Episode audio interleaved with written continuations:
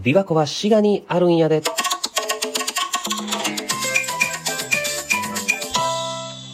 いらっしゃいませ。ファミリーレストランの原田です。さあ、というわけで、私、ファミリーレストラン原田の、えー第1回目のラジオトークということなんですけども、まずは私、ファミリーレストラン原田というものがどういうものなのか、えー自己紹介したいと思います。私はですね、あの、吉本工業所属の漫才師でございまして、ファミリーレストランというコンビに所属しております。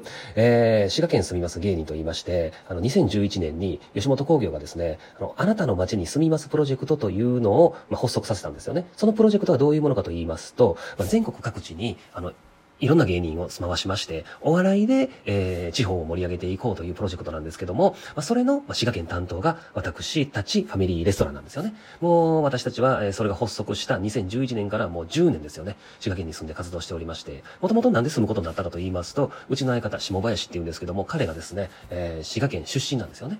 で、僕は京都出身で滋賀に住んだことなかったんですけども、まあ、滋賀に、えー住んでちょっと、地方を盛り上げてきてくれということで、わかりましたということで、まあ、あの、何にも、えー滋賀県のことを全く知らない状態で、琵琶湖以外のことは何も知らない状態で、えー住んだというのが、まあ、10年前のお話なんですけども、まあ、そこからね、あの、滋賀県に、えーずっと住んで、いろんな活動をしていく中で、まあ、滋賀県の方々の、まあ、人柄の良さであったりとかですね、えー滋賀県のとても素敵な観光スポットとか、えーあるいは、あの、自然の景色ですよね。あと、やっぱ、あの、食べ物、名物が美味しいっていうようなね、滋賀県の本当にポテンシャルの高さを痛感しているわけなんですけども、ところが残念。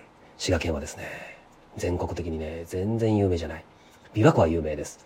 ね。あの、ブラックバスもね、どでかいのが釣れますから、全国から、もう、バス釣り好きな人がね、こぞってやってきて釣りをしているというようなところでもあるんですけども、えーそういう人たちもきっと滋賀県に来てるという意識はない。琵琶湖に行っているという意識しかないはず。えーお城の跡もたくさんありまして、戦国時代なんかはもう滋賀県っていうのはね、中心地なんですよ、日本の。ね、織田信長、明智光秀、ね、えー豊臣秀吉なども活躍しておりました。滋賀県。ね。安土城があるんですよ。あの、織田信長が建てた、日本で最も有名な城と言ってもいい、安土城もあるんですよ。そこに歴史好きな人はね、全国から集まってきます。でも皆さん、どうですか？安土城に来てるっていう意識ですよね。滋賀県に来てるっていう意識ないですよね。っていうぐらい、ちょっと滋賀県自体がね、ちょっと地味なんですよね。で僕なんでなんかなと思ったら、あのね、滋賀県のお隣にはですね、あの世界的に有名な観光都市、京都があるんです。はい、実は僕も京都出身でございまして、もともとは滋賀県地味やな、隣にあるけど琵琶湖があるっていうことぐらいしか知らんな、ぐらいの印象やったんですよ。で、それをね、滋賀県民はずっと悔しい思いをしながら長年生きてきてるんです。ね。まあ正直、まあ京都や大阪に比べたら町も少なく、まあ正直田舎ですわ。ね。で、それは自分たちでもね、自覚してるんです、滋賀県民は。それをまた京都とか大阪にね、いじられるわけですよ。ね。滋賀は田舎や、言うてね、何もあらへんわ、琵琶湖以外何もあらへんわ、言われて。ほんで、挙句の果てには隣の京都に車で出かけたら、滋賀県ナンバーですわ、車ね。んな京都人にね、うわ、ゲジゲジナンバー入ってきた、言われるんですよ。ゲジゲジナンバーってどういう意味かわかりますか？関西以外の方。ね。よう考えてみてください。思い浮かべてください。滋賀という漢字を。滋賀の死っていうあの、字、字用の字、ゲジゲジ多いでしょ？だから京都人からゲジゲジナンバーって言われてるんです。で、こういう時に決まって滋賀県民が対抗して言う言葉が、琵琶湖の水止めたろかっていうね、あの有名なフレーズなんですよ。これどういうことかと言いますと、実は、えー京都や大阪に、えー琵琶湖の水が、まあ、琵琶湖疎水なんかを通って流れているわけですけども、その水が、えー京都や大阪の生活用水になってるんですよね。だから、えー京都や大阪の人たちは、琵琶湖の水のおかげで今生きれてるんです。生活できてるんです。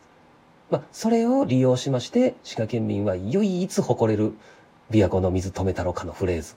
これをもう投げかけるわけですよ。京都市民たちに。でもこれも悲しい事実がありましてね。あの、琵琶湖から琵琶湖疎水というのを通って、まあ、京都市に、まあ、生活用水が送られてるわけですけども、実はその琵琶湖疎水の水は、え京都市上下水道局かな？に、実はその所有権利がありまして、琵琶湖から流れ出てる水なんですけども、結局その水は京都市のものなんですよ。はい。だから、滋賀県民が、琵琶湖の水止めたのか言うても、結局、それ言うた後、一旦、その京都市の、それなりの機関にお伺いを立てて、その京都市の人たちにすみません、ちょっと止めてもらっていいですか？ってお願いして、止めるのダメなんですよ。京都市民に攻撃をしようとして、琵琶湖の水を止めたいのに、京都市の人にお願いしに行かなあかんんです。なんとも悲しい滋賀県民。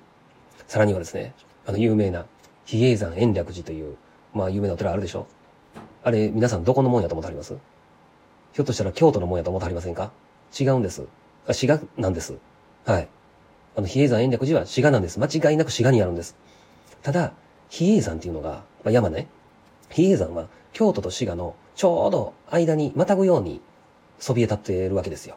だから半分は比叡山は京都のものなんです。ただ延暦寺は滋賀にあるんですよ。でも、比叡山延暦寺、え、世界文化遺産に認定されております。その世界文化遺産認定されてその枠組みがあるんですけども、どういう枠組みかというと、え、京都市の、えー、歴史的建造物群みたいな中の一つに、なぜか大津市、まあ、滋賀県の大津市の延暦寺が数えられてるんですよね。だから、滋賀に世界文化遺産があるということになってないんですよ。京都の文化遺産の一つとして、なぜか延暦寺が数えられてるんです。知らん間に勝手に取られてるんです。これかなり僕ちょっと危険なことだと思ってるんですよね。これはちょっともうちょっと滋賀県民は声を荒げて、いやいやいやいやいや、延暦寺は滋賀のものやから、滋賀に世界文化遺産があるということにせなあかんっていうね、もっと主張するべきやと思うんですよ。でも、どうですか皆さん、そんな声聞いたことありますか？今まで生活しててないでしょ？もうね、おとなしくしてるんですよ、滋賀県民は。みんなに気ぃつこて。ね。それぐらい奥ゆかしい、とてもいい人柄の、えー、滋賀県民なんですよね。そういう人たちがたくさん住んでいるまあ滋賀なんですよね。そういう滋賀が僕はとても大好きで、えー、そういう良さをですね、全国の皆さんに知ってもらいたく、え、このラジオを、え、立ち上げました。まあいろんな角度で、僕独特の目線でですね、滋賀の良さというのをこれから、え、お伝えしていきたいと思いますので、え、なかなか慣れるまではたどたどしいおしゃべりになるかもしれませんが、え、頑張って、え、皆さんのお耳に届けていきたいと思います。というわけで、え、これからもこの、えー、琵琶湖は滋賀にあるんやでよろしくお願いいたします。